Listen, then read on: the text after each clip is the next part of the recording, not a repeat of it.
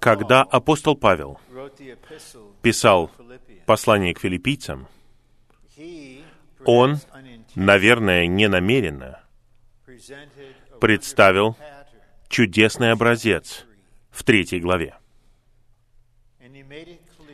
И он ясно показал, что он стремится за Христом.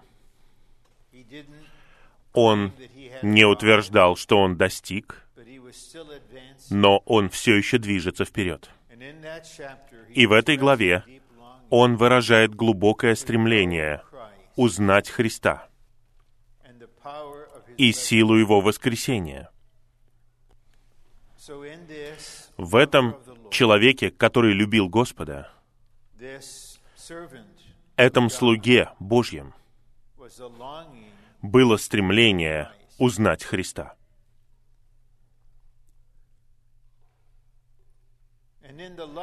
И в жизни каждого ищущего верующего это стремление начнется, и оно будет длиться всю его жизнь.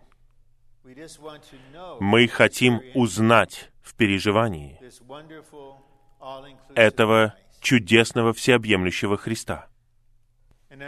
И я говорю об этом сейчас, потому что существует два особых аспекта Христа, которые, хотя ясно показаны в Писании, очень мало известны большинству верующих. К тому времени, когда Павел писал послание к Эфесянам, он сам продвинулся вперед в своем духовном понимании. Он увидел небесное видение во всей его полноте. И у него есть два особых выражения в отношении Христа.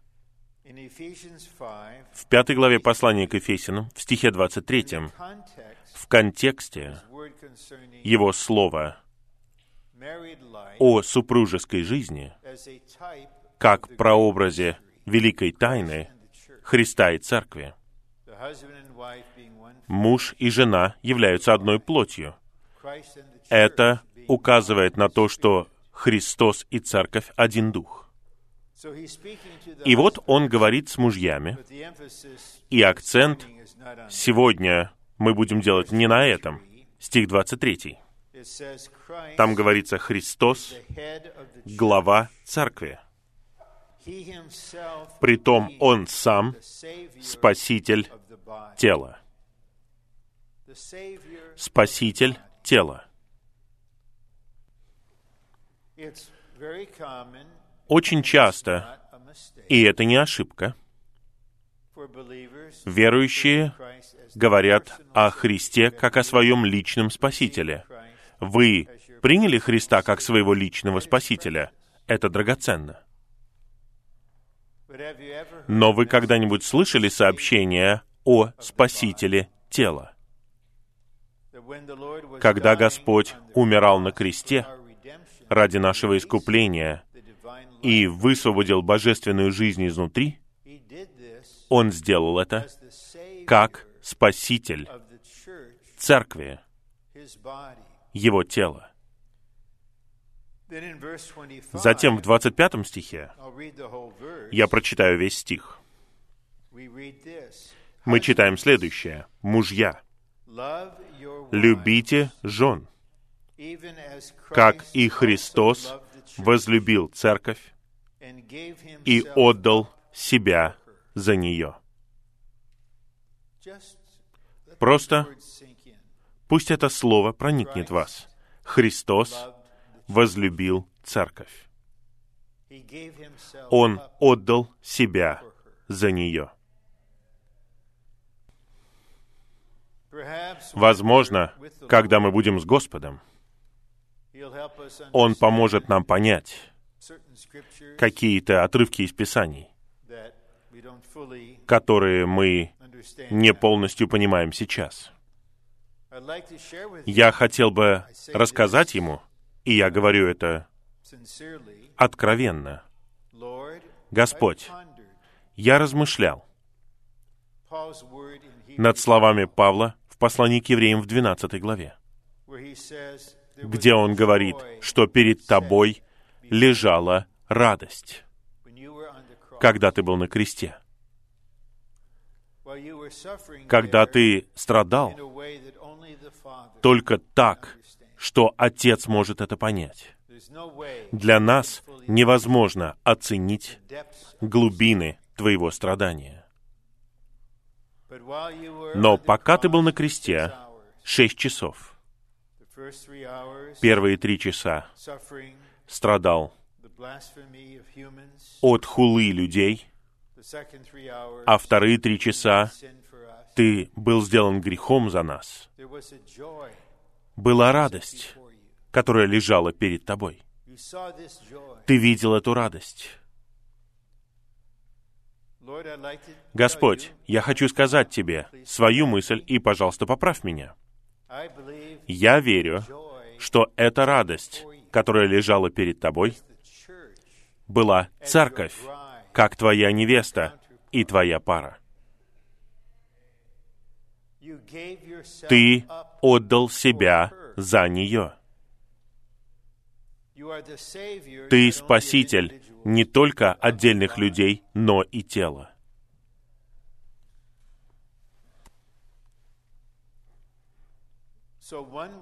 Поэтому мы можем описывать этот аспект Христа в Его личности и работе так, что мы говорим. Он Христос, который любит церковь.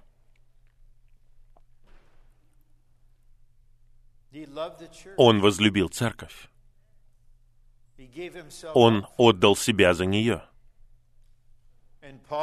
И Павел говорит совершенно ясно, что стандарт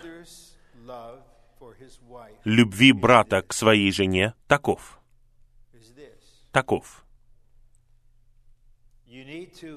Вам нужно переживать Христа, который любит церковь, и научиться тому, что значит отдавать себя за нее. Итак, как драгоценна церковь, тело и пара для Господа Иисуса. А сейчас мы совершаем поворот посередине наших четырех сообщений. Мы совершаем поворот не от кого-то, а вместе с триединым Богом к созиданию церкви как тела Христова. Итак, общая тема такова — знать и переживать триединого Бога для созидания церкви как тела Христова. Триединый Бог, тело Христова. Итак, у нас есть Отец, Сын, Дух и тело. Каждый из этих четырех противостоит чему-то из царства сатаны и сатанинской сферы. Постоянно. Нейтралитета не существует. Не бывает ничьей территории, не бывает нейтральности. Есть что-то, противостоящее Отцу. И если вы погружены в это что-то, я скажу, что это, тогда Отец не будет действительным для вас. Есть что-то, противостоящее Христу Сыну. И что-то, противостоящее Духу. И есть особый враг, который сражается против тела Христова. И сегодня утром, а также сегодня днем, я буду говорить о теле Христовом. По мере того, как я говорю, в теле я обращаюсь к врагу тела. Но нам необходимо увидеть контраст. Свет очень сильный. Что противостоит Отцу? Мир. Сатана систематизировал все, относящееся к человеческому существованию. Нам необходима пища и одежда, но и то, и другое является миром. Нам необходимо средство передвижения — это мир. Нам необходимо образование — это мир. Нам необходимо здравоохранение — это самый настоящий мир. Итак, сатана знает, что у нас есть человеческие нужды, чтобы существовать. И он образует мирскую систему, чтобы захватить нас. В первом послании Иоанна в пятой главе апостол Иоанн говорит, «Весь мир лежит в лукавом». И для обозначения слова «лукавый» он использует греческое слово «панерос». Это слово означает кого-то, кто замышляет зло. А во второй главе он говорит нам, это Иоанн, не любите мир и то, что в мире. Если кто-нибудь любит мир, то нет в нем любви к Отцу. Итак, система мира противостоит Богу Отцу. И она противостоит воле Бога Отца. Иоанн дальше говорит во второй главе, что мир проходит. Но тот, кто исполняет волю Божью, пребывает вовек. И есть особая война, которая касается молодых людей в развитых странах. Враг будет использовать мирскую систему и ее привлекательность, и их любовь к ней, чтобы полностью захватить их. В конечном итоге, когда они получат озарение, они вынуждены будут выбирать, что ты будешь любить. Отца или мир. Ту часть мира, которая очень умно подогнана для того, чтобы соответствовать твоей душе и твоему составу. Затем у нас есть Христос Сын. А Христу противопоставляется сам сатана, дьявол. Поэтому нет никакого нейтралитета. Когда Господь должен был начать свое служение, Он был в пустыне 40 дней, его искушал дьявол. Дьявол предложил ему все царства мира и их славу. А цена — просто поди ниц и поклонись мне. Господь отказался. Но уже скоро динамичный, харизматический лидер возникнет где-то в Европе. И в какой-то момент он будет захвачен духом Антихриста. И он поклонится дьяволу. И лжепророк будет требовать от всех поклонения врагу и зверю. Есть такой конфликт. Теперь дух. Духу противостоит плоть. А плоть — это наш старый человек, который проявляется через нашу падшую природу.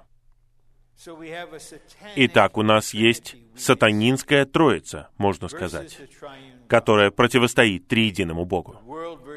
Мир противостоит Отцу. Дьявол противостоит Сыну. Плоть противостоит Духу. Но я сказал, что есть враг тела. А что является врагом тела? Возможно, кто-то подумает, что это, наверное, орды бесов. Но это не враг. С ними довольно легко покончить, если мы знаем принципы войны и сражаемся в вознесении в теле. А что это за враг? И если этот враг не будет изобличен, и Божьи люди не будут готовы положить ему конец, никто не будет знать тело, видеть тело, жить в теле, и Господу придется ждать снова и снова, когда появится действительность тела на земле. Враг тела — это наше «я», наше «я». Но я использую наше «я» особым образом, согласно тому, как оно показано в 16 главе Евангелия от Матфея и в других отрывках. Это не то же самое определение, когда человек говорит о самом себе просто. Наше «я» — это человеческая душа, которая едина с разумом сатаны. Когда люди, когда человек пал, первый человек не только ослушался, он принял в себя что-то. Он принял в свое существо жизнь и природу сатаны. И это превратило наше тело в плоть, умертвило наш дух. Он не мертвый, но он как бы погрузился в кому и отравило нашу душу. В итоге человеческая душа пропитана жизнью и мыслью сатаны. В 16 главе Евангелия от Матфея Петр сначала получил откровение от Отца о том, что Иисус — это Христос, Сын живого Бога. И затем Господь заговорил с ним о созидании Его Церкви. И потом Господь сказал, что его убьют, и он будет воскрешен на третий день. Петр не дослушал до конца, он отвел Господа в сторону и начал упрекать его. И Господь повернулся к Симону и сказал, «Встань позади меня, сатана». Твой разум обращен не к Божьему, а к человеческому. Если хочешь последовать за мной, ты должен отречься от себя и взять свой крест. Если хочешь войти в Царство, ты должен быть готов потерять свою душу жизнь. Итак, у нас есть разум, ведущая часть души, душа жизнь и сатана. И все они здесь собраны воедино. Какая жизненная группа? Большую часть времени люди живут в своем «я». Но большую часть времени выражение врага скрытое, неявленное. Но воздействие таково. У каждого падшего человека их «я» является центром их личной вселенной. Каждый из нас живет в личной вселенной, которая состоит из различных людей и вещей, которые связаны с нами. Это наша семья, товарищи, все что угодно, то, что любит наша душа и что важно для нас, это наша Вселенная. И центр Вселенной это наша падшая душа, наше «я». Поэтому из-за этого мы очень избирательны. Нам нравится то, что привлекательно нашему «я». Мы отвергаем то, что неудобно и непривлекательно для нас. И на самом деле это становится мощной силой, практически черной дырой, которая влияет на христианскую жизнь. Когда мы поверили в Господа, мы открыли для Него свое существо, мы исповедали, что Он Сын Божий, что Бог воскресил Его из мертвых, мы призвали Его имя, как животворящий Дух Он вошел в наш Дух, и наш Дух был возрожден, и теперь Он живет в нашем Духе. Но наша душа на этом этапе точно такая же, как у неверующего.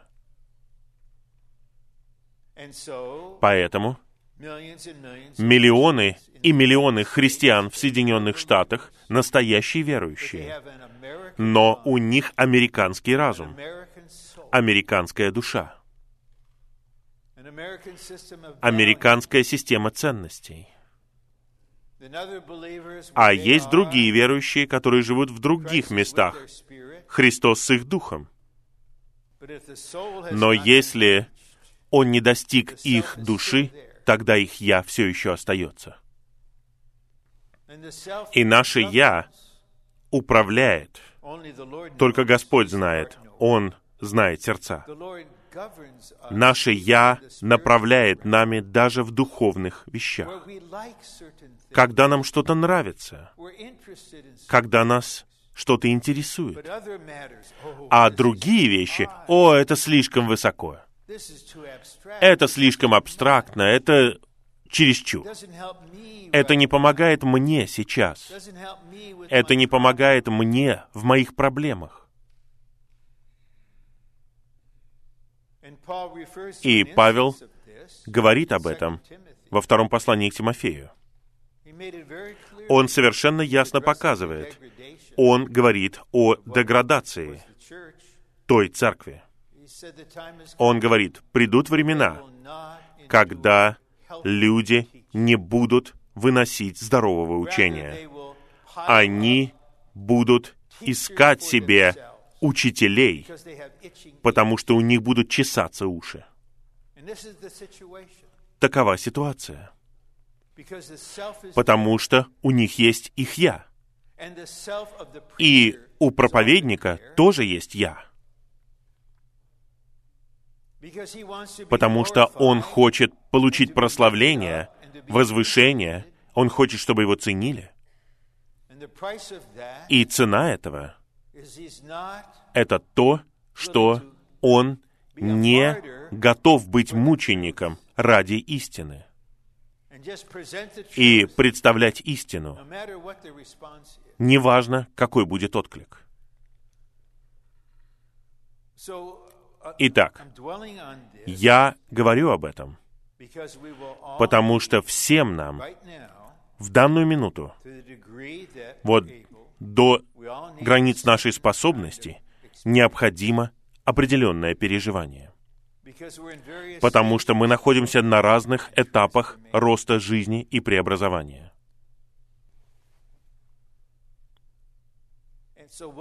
И что все мы можем сделать for the next 40 or в 45 течение следующих 40 или 45 минут?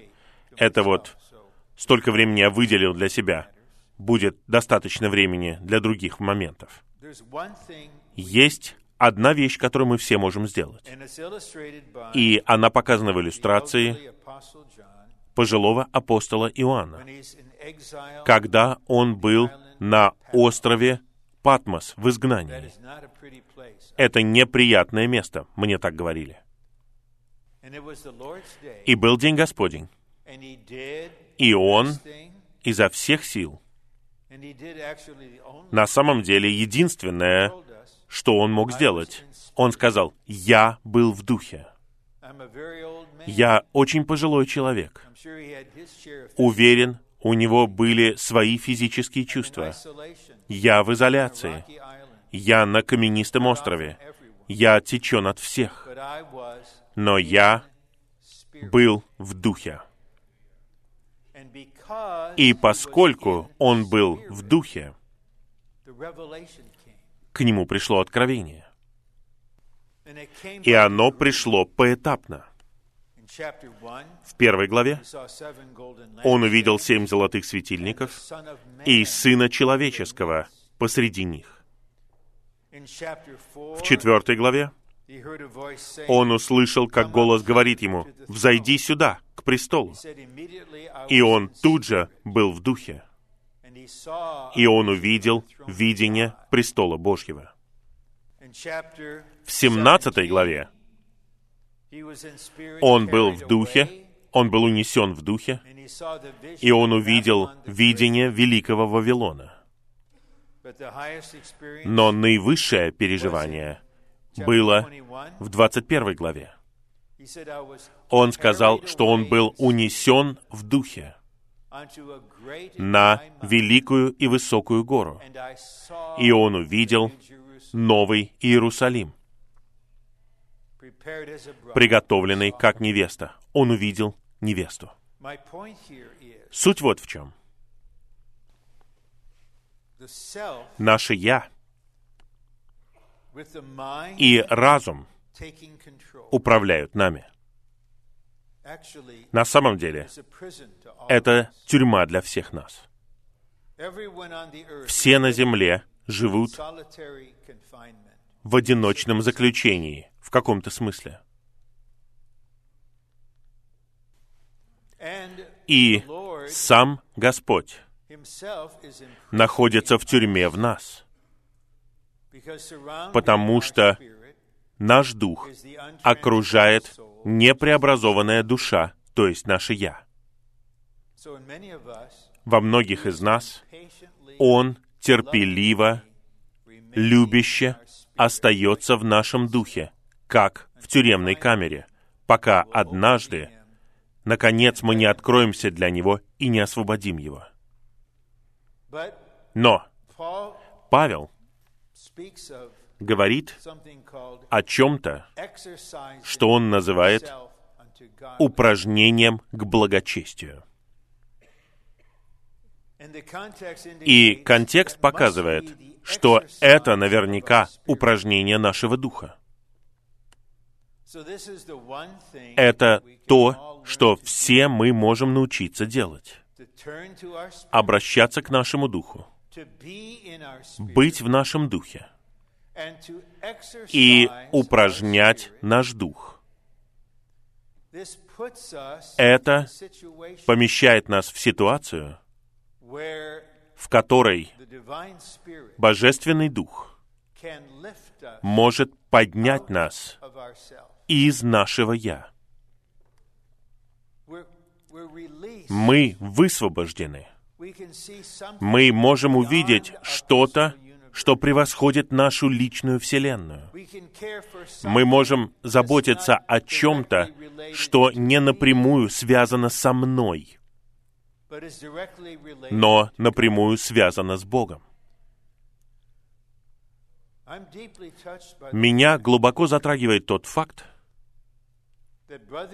что брат Ни, который родился в 1902 году, in 19 в 1939 году делал сообщения, содержащиеся в книге «Славная церковь». the age of 30, В возрасте 37 лет у него было управляющее видение тела Христова. Если человек в таком раннем возрасте может увидеть видение тела, это показывает, что этот человек полностью отдан Господу. И Господь поработал над ним, сокрушил его и укрепил его во внутреннего человека, чтобы все его существо смогло увидеть колоссальное видение.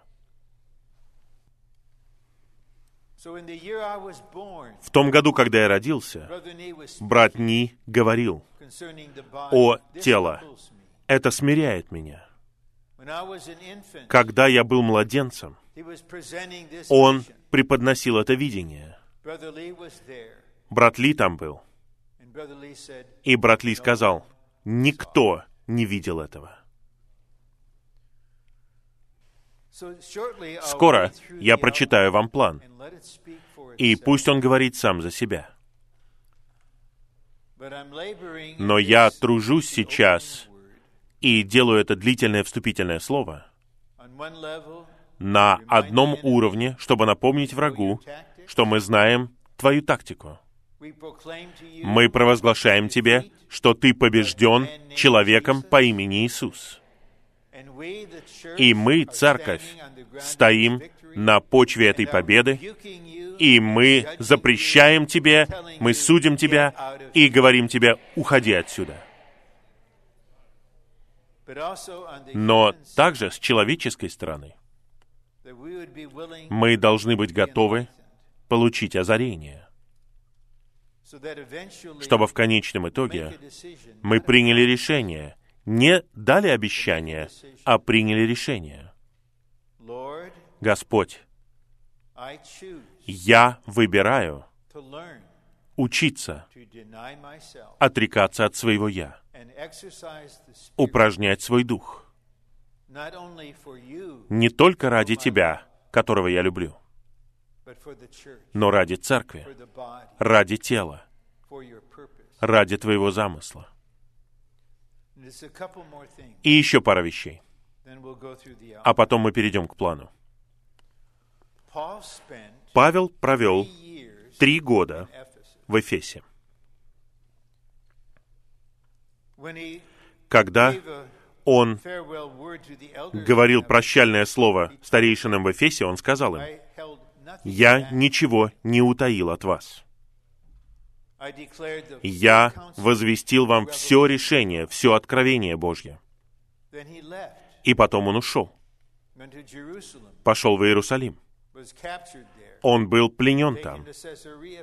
Он был отведен в Кесарию Филиппову, и он был там два года в заключении. Он был узником на корабле, который плыл в Рим, потому что он возвал к Цезарю. Он оказался в тюрьме. И пока он был в тюрьме, он получил больше откровения. Поэтому он написал этой церкви, всех членов которой он видел лично. И он высвободил намного более высокое видение, и он молился за них. Он не хотел, чтобы у них было только то, что они слышали от него за много лет до этого. Он молился о них и о нас, чтобы Отец Славы дал нам дух мудрости и откровения в полном знании Его. Мы не будем читать эту молитву, которая начинается с 17 стиха в первой главе. Я просто прочитаю вам снова конец ее. И Он, Бог, все подчинил под Его ноги и дал Ему, то есть Христу, быть главой над всем для церкви, которое есть Его тело, полнота того, кто наполняет все во всем.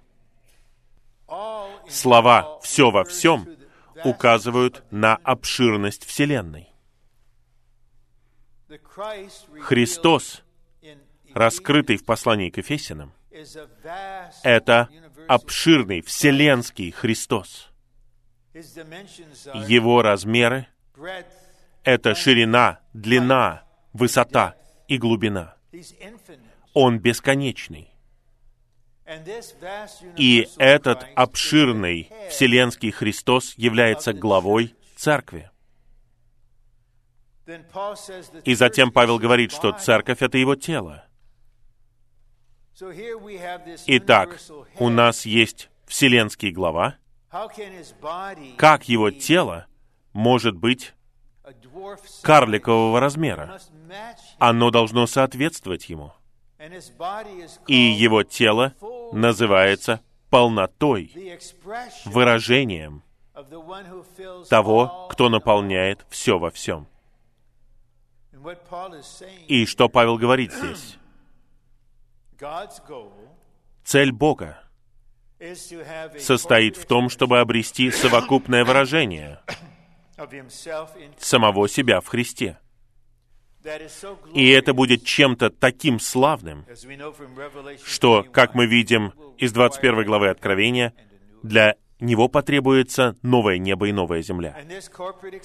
И это совокупное выражение состоит из миллионов и миллионов верующих, которые наполнены и пропитаны триединым Богом и едины с Ним. Триединый Бог плюс миллионы верующих в единстве триединого Бога. Это и есть церковь.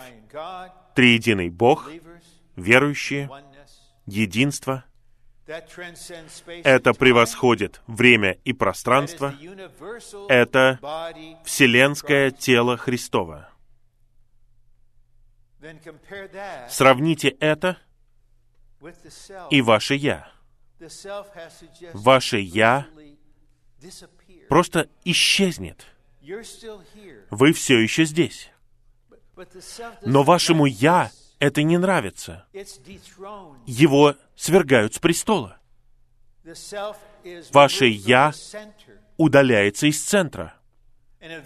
И в конечном итоге мы видим это в видении Нового Иерусалима, которое показано Иоанну. Мы поймем всю вечность, каждый из нас будет одним из миллионов и миллионов прославленных сыновей Божьих, которые совместно являются женой искупающего Бога. Наше «я» не любит этого. Наше «я» хочет быть особенным. Оно хочет быть особым. Я хочу получить особое место. Я не хочу быть как все. Я — это я. Я важен. Я превосходный. Я выше всех. Все это сатанинское «я».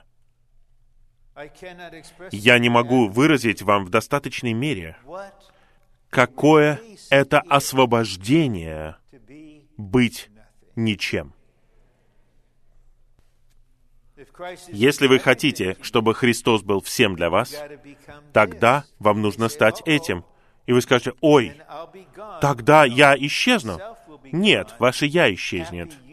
А вы будете счастливы, и вы будете здесь. Каждый раз, когда мы поем hymn 824, гимн 560, это глубоко затрагивает меня. И я рад, 55 что мы спели пятый куплет, как свидетельство. Из каждого народа все члены собрались. Из всей земли. Теперь мы все на одном уровне. Нет никого выше, нет никого ниже. Нет никого более превосходного или более приниженного. Мы все члены тела. И последнее, а потом мы перейдем к плану. Это было решение Бога в отношении того, как Он закончит Библию. Конечно же, конец книги. Неужели вы никогда в жизни не заглядывали в конец книги? Вы хотите узнать, как все закончится. Итак? Как Господь заканчивает? С одной стороны, Он заканчивает не делая что-то, а Он заканчивает тем, что показывает нам видение, откровение. Это его завершающее слово и слово утешения. И Господь Иисус в 22 главе говорит, «Я Иисус послал своего вестника, который покажет это все церквям».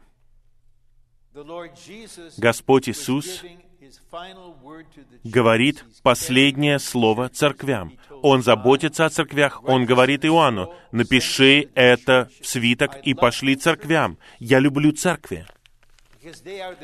Потому что это средство для того, чтобы я обрел свое тело и свою невесту. Итак, путь Господа состоит в том, чтобы завершить и утешить, показав видение. Поэтому, какой бы жестокой ни была война, а она усилится,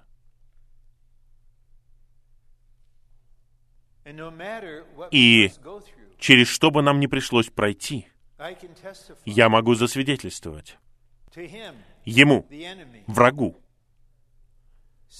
сатана, ты в огненном озере. В 1969 году брат Ли сделал сообщение на эту тему о том, что мы должны увидеть эти четыре видения. Сына человеческого посреди светильников, престол, Вавилон, и особенно то, что сатана в огненном озере и Новый Иерусалим. И молодые братья пришли в возбуждение и говорили друг другу, «Ты видишь? Да, я вижу». А я не критиковал их, но я понимал, вы не видите этого, и я этого не вижу. И в тот же день, когда я ехал по шоссе к себе на работу, у меня была интересная работа. Я работал учителем, очень трудный класс, и был один особый трудный ученик. И я помолился, и я сказал, Господь, покажи мне, что дьявол в огненном озере. И вот я пришел в класс. И в этом классе был ученик, который находился там не из-за того, что он был умственно отсталым, а из-за эмоциональной нестабильности.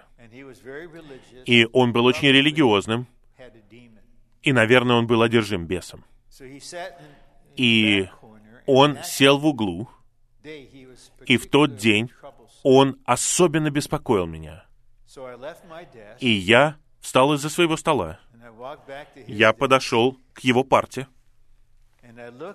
и я посмотрел прямо на него и сказал, «Сатана, ты в огненном озере». И тогда я услышал ответ. Нет, меня там нет. Не его там нет, а меня нет. И я сказал, да, ты там. И тогда пришел голос. Кто тебе сказал? И тогда я сказал, апостол Иоанн увидел тебя там, а теперь я вижу тебя там.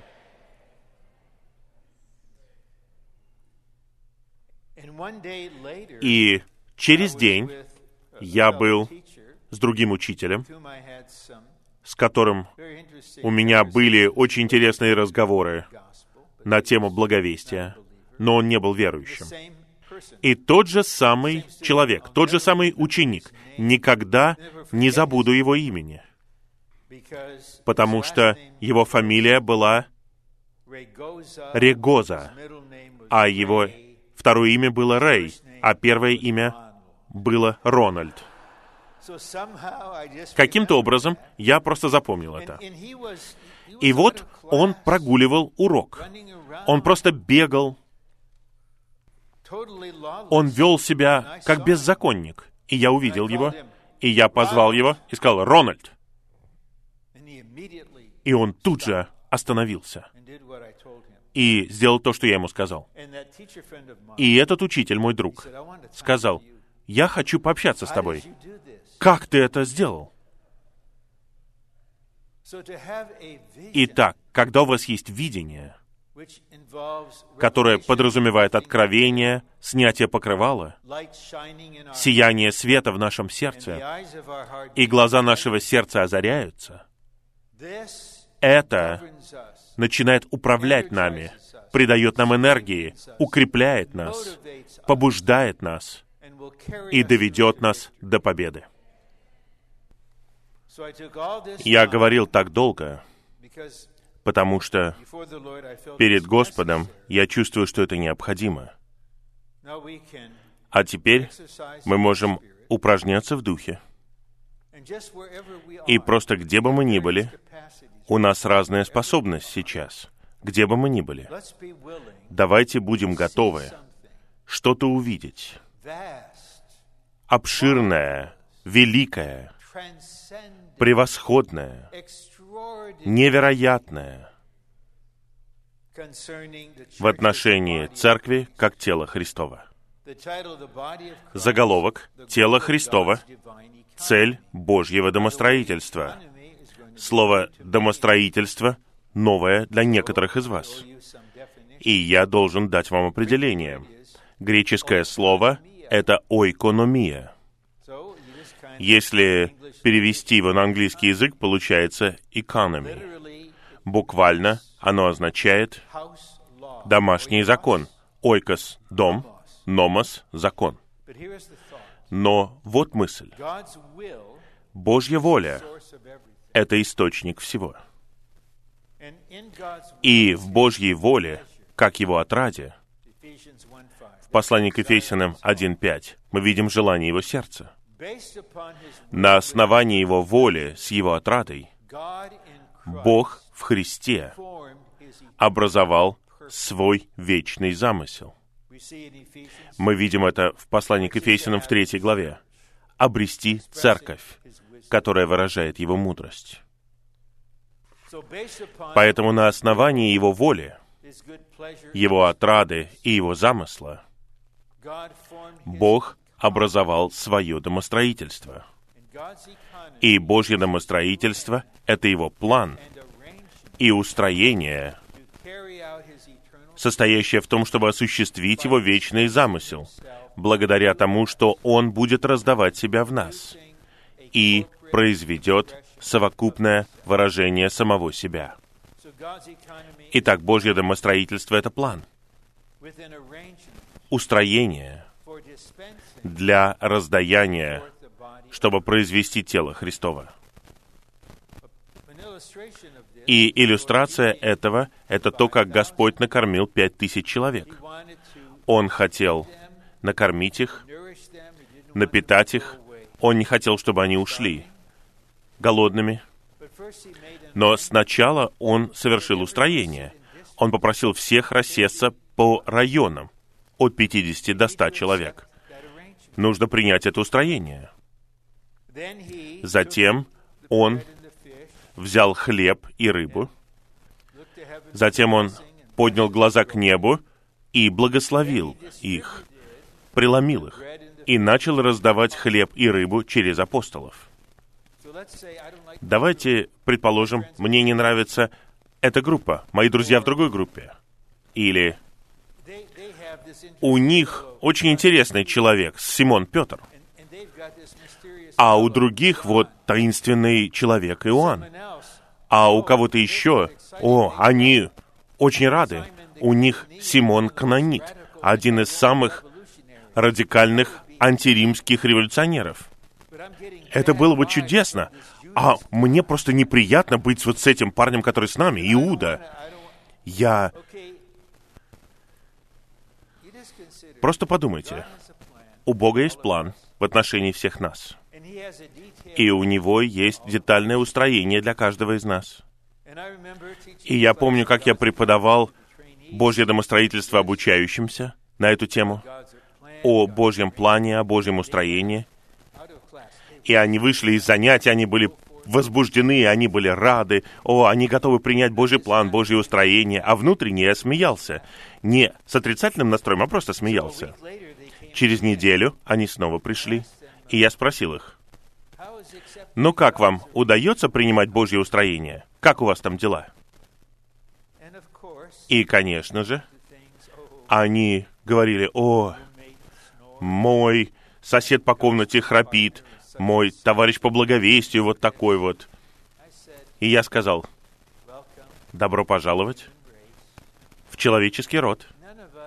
Ни у одного из нас не получается делать это. Иаков, и, пожалуйста, братья, не следуйте за примером Иакова, не начинайте ухаживание именно так. Он встретил Рахиль, красивую во всех отношениях, и как он начал ухаживать за ней?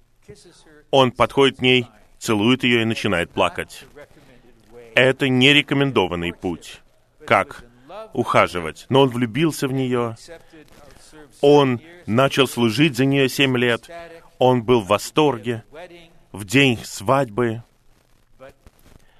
но у них не было электричества, не было света в шатре, и он просыпается утром, и там нет Рахили, там Лия. И в Бытии не говорится, что Иаков поднял руки и сказал, «О, все Лии содействуют ко благу». Только после того, как он приобрел больше опыта, он смог принять Божье устроение. И мы все точно такие же. Все точно такие же. Наше «я» принимает то, что ему нравится. И ему не нравится то, что идет против него. Но у Бога есть устроение, согласно плану, состоящее в том, чтобы раздать его. А теперь будем читать план. Божье домостроительство состоит в том, что Бог стал человеком при помощи воплощения, чтобы человек стал Богом по жизни и природе, но не в божестве. Для произведения организма триединого Бога, тела Христова, которое обретает завершенность в Новом Иерусалиме. Когда Бог стал человеком, Он облегся в человеческую жизнь, в человеческую природу. Когда мы родились от Бога, мы получили божественную жизнь вместе с божественной природой, но не божество.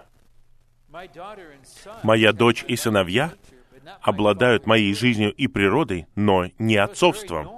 Поэтому это нормально, когда ребенок имеет такую же жизнь и природу, что и родители. И Бог наш Отец — это нормально, то, что у нас есть Его жизнь и природа. В этом смысле мы божественные. Центр Божьего домостроительства — это Христос. А цель Божьего домостроительства — это тело Христова. Это цель. Это цель Господнего восстановления. И это важно. Потому что когда тело будет построено в достаточной степени, это будет равняться готовности невесты. Когда невеста будет готова, она будет восхищена. И в течение следующих трех с половиной лет будет происходить величайшая устроительная перемена, которую когда-либо видела Земля. В конце трех с половиной лет, это век скорби на земле, Господь придет со своей невестой. И они придут на землю, как совокупный воин, чтобы покончить с войском Антихриста. Враг потерпит поражение. И тогда Христос со своей парой станет совокупным разбивающим камнем, который ударит в ноги человеческого изваяния, которое указывает на человеческое правительство. И камень станет великой горой, которая наполнит всю землю. И вот примерно за три с половиной года это все произойдет. Итак, цель в этом веке состоит в том, чтобы обрести тело. Когда тело будет представлено Христу, жениху, тело станет невестой. Тем же самым. Когда она готова, начнется великая скорбь, невеста будет восхищена, она будет на свадебном пире. И вот Говоря кратко, тело становится невестой, невеста становится воином, воин становится камнем, камень становится горой через три с половиной года. Можно проследить назад. Хотите получить гору? нужен камень. Если хотите, чтобы у вас был камень, должно быть войско. А чтобы было войско, необходима невеста. А для того, чтобы обрести невесту, необходимо тело. Тело — это ключ. Когда у Господа будет действительность тела Христова, Он придет. Чем быстрее, тем лучше. Это Его цель. И это цель Господнего восстановления. Божественное домостроительство — это Божий вечный план, состоящий в том, чтобы раздать Христа в Его избранных людей для произведения, составления и созидания органического тела Христова. Триединый Бог, слитый с нами, с верующими, равнозначен церкви как телу Христову. Божья цель в его домостроительстве состоит в том, чтобы обрести группу людей, которые имеют его жизнь и природу внутренне, и его образ и подобие внешне. Они представляют собой совокупное целое, тело Христова, которое едино с Ним, и живут им для его совокупного выражения.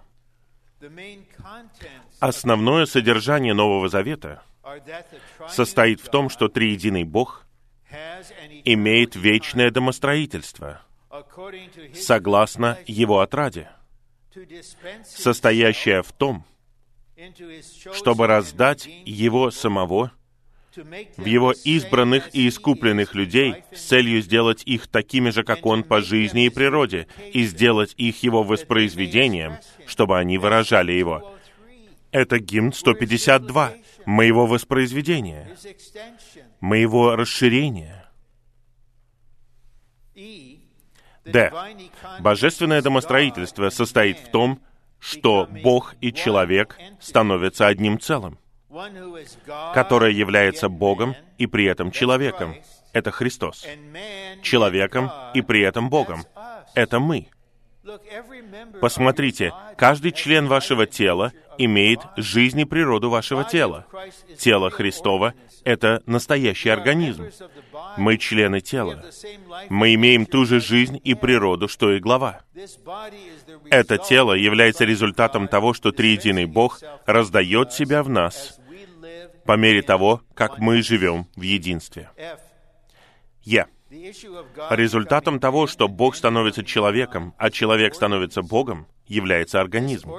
Этот организм представляет собой слияние Бога и человека, тело Христова. Это вселенское тело Христова производится благодаря тому, что триединый Бог раздает себя во всех нас и позволяет этому раздаянию наполнять все наше существо, чтобы в духе мы получали его, и через душу мы выражали бы его. И Господь делает это по всей земле. То же самое по всей земле. И мы находимся в уникальном единстве этого тела. Это не может происходить на почве разделения. Это может происходить только на почве единства. Поэтому нам необходимо единство, раздаяние, и итог — это совокупное выражение. И это совокупное выражение — это то, что Бог имеет в виду под церковью, Его телом. Это полнота того, кто наполняет все во всем. Два. Завершением того, что верующие переживают благодать Божью в Его домостроительстве, является церковь как тело Христово. Поверхностное определение благодати таково, что это незаслуженное благодеяние. Но это не подходит ко многим стихам, например, 2 послание Коринфянам 12.9. Господь говорит, «Моей благодати достаточно для тебя». Неужели Он говорит страдающему Павлу, «Моего незаслуженного благодеяния достаточно для тебя»? Это кальвинистская доктрина. Евангелие от Иоанна 1.16. От его полноты мы все получили благодать на благодать. Неужели мы все получаем одно незаслуженное благодеяние за другим? Последнее слово во всей Библии — «Благодать Господа Иисуса да будет со всеми святыми». Неужели последние слова Бога «Пусть с вами будет незаслуженное благодеяние»? Нет. Триединый Бог сам является благодатью. Есть благодать Божья, есть благодать Господа Иисуса Христа, есть Дух благодати. Благодать — это триединый Бог, который раздает себя в нас для нашего наслаждения. И это наслаждение производит церковь. А. Благодать — это проявление триединого Бога в Его воплощении в трех аспектах. Отец — источник, Сын — элемент и Дух — применение. Благодать означает содержание Божьего вечного домостроительства для произведения тела Христова для завершения Нового Иерусалима. Мне нравится первое послание Коринфянам 15.10. Павел говорит, «Благодатью Божьей я есть, что я есть». Если вы спросите меня, что ты есть, брат? Каков твой статус? Ну, у меня нет никакого статуса. По благодати Божьей я есть, что я есть. И я тружусь при помощи благодати Божьей. Это та же самая благодать, которая с вашим духом. Я не какой-то особенный. Я просто человек благодати. Какое прекрасное имя. Грейс, благодать. Если ваше имя Грейс, благодать, вы благословлены. А если у вас нет имени Грейс, благодать, вы все равно благословлены, потому что благодать Господа Иисуса Христа с вашим духом сейчас.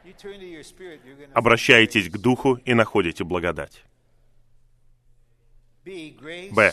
Благодать означает содержание Божьего вечного домостроительства для произведения тела Христова, для завершения Нового Иерусалима. Триединый Бог приходит к нам как благодать. Благодать позволяет вам делать то, что вы не можете сделать, и выносить то, что вы не можете вынести, и быть тем, кем вы не можете быть. Благодать делает возможным то, что по-человечески невозможно. Нет ничего невозможного, потому что Бог вседостаточная благодать. В. Сегодня Бог хочет, чтобы мы переживали благодать в Его домостроительстве — чтобы у Божественной Троицы был организм. Г. Каждая часть органического тела Христова вытекает из благодати Божьей в домостроительстве Божьем. Одна из лучших вещей, которую мы можем сделать для поместной церкви, в которой мы находимся, это просто быть счастливыми в Иисусе, наслаждаться Господом. Это одна из лучших вещей, которые мы можем сделать для своей семьи, для тех, кого мы любим. Если я просто в самом себе, и моя пара должна жить с этим, это не любовь. Я просто давлю на всех, я приношу тьму. Извините, я даже использую слово «я траурный» в высшей степени. Что такое траурный? Это значит, что вы серьезные до такой степени, что вы просто смешны. Все для вас это кризис. Вы так серьезны, вы даже никогда не улыбаетесь. Но нам не нужно пытаться сделать себя счастливыми. Некоторые из нас лишены счастья генетически. У нас просто нету радостных генов. Поэтому нам нужен радостный Иисус, который станет нашей благодатью. Тело Христово, Церковь — это четыре в одном. Отец, Сын, Дух и Тело. Послание к Ефесянам, глава 4, стихи 4 по 6 раскрывает, что четыре личности, одно тело, один дух, один Господь и один Бог и Отец, слиты вместе как одно целое, чтобы быть органическим телом Христовым. Что касается тела Христова, Отец — это источник, Сын — это элемент, а Дух — это сущность. Эти трое слиты с телом. Отец воплощен в Сыне — Сын становится действительным для нас как Дух, и все они в нас. Поэтому мы являемся божественно-человеческим составом. Представляете, триединый Бог во всех нас. Поскольку Отец, Сын и Дух, все они едины с телом Христовым, триединый Бог и тело сейчас являются четырьмя в одном. Мы не говорим, что церковь входит в божество. Божество — это три в одном. Но в Божьем домостроительстве триединый Бог входит в нас, и это мы — это часть четвертая. Мы становимся четырьмя в одном, в этом смысле. И мы видим иллюстрацию в пункте «Б». Органическое целое, четыре в одном, в послании к Ефесянам, главе 4 стихах с 4 по 6, соответствуют золотым светильникам в Откровении 1.20. В прообразе золотой светильник обозначает церковь как воплощение триединого Бога, Отца, Сына и Духа. Каким образом? А. Светильник сделан из чистого золота, что обозначает божественную, вечную, нетленную природу Бога Отца. Конкретная форма очертания светильника обозначает Бога Сына как воплощение Бога Отца. Семь лампад обозначают Бога Духа, который является семью духами. Церковь — это триединый Бог, полностью слитый с Его искупленными людьми, которые становятся светильниками для выражения Бога. Я надеюсь, вы не против, если я скажу об этом. Я так рад, когда я слышу о том, что воздвигаются новые церкви, появляются новые светильники, и есть светильник в Лондоне, светильник в Манчестере, светильник в Дублине. Давайте попросим главу церкви, Спасителя тела, Христа, который любит церковь, воздвигнуть золотой светильник в Белфасте, в Северной Ирландии. Мы можем согласиться и молиться об этом? И мы просто будем радоваться, когда светильник воздвигается, то все тело радуется. А теперь в заключение я прочитаю подпункты, которые взяты из книги, которая указана в пункте А. И я подумал, было бы лучше, если бы брат Ли сам говорил за себя. Нам нужно быть вселенскими христианами, с вселенским взглядом на вселенское тело Христова. Наше «я» никогда не может быть вселенским, но в нашем слитом духе мы можем быть вселенскими христианами с вселенским взглядом. И вот три утверждения. А. Сегодня Бог обретает тело Христова. Не просто вас, как отдельного человека. Не просто церковь в местности. Не просто церковь в стране он хочет обрести церковь во всей Вселенной. Мое желание состоит в том, чтобы вы увидели свет, расширили свой взгляд и осознали, что мы находимся в Божьем вечном домостроительстве, чтобы вы позволили Богу обрести тело Христова на земле. Когда мы в себе, мы не позволяем Богу обрести, что Он хочет. Когда мы в духе, и мы обращаем сердце к Господу и любим Его, мы позволяем Богу сделать то, что Он хочет, и обрести тело. Пункт В. Нам недостаточно просто иметь поместный взгляд и недостаточно иметь международный взгляд. Мы должны иметь вселенский взгляд. Нам нужно иметь вселенский взгляд. Нам нужно увидеть, что Христос хочет обрести тело, и Бог приготовит тело Христова. Именно поэтому мы сотворены, именно поэтому мы искуплены, именно поэтому мы возрождены, именно поэтому мы в церкви, именно поэтому мы здесь в эти выходные, потому что мы согласны с Богом. Пусть Его воля исполнится, и пусть будет построена церковь как органическое тело Христова. Господь, сделай это ради Твоей славы, ради посрамления и уничтожения врага. Помолитесь с соседом полминуты или около того.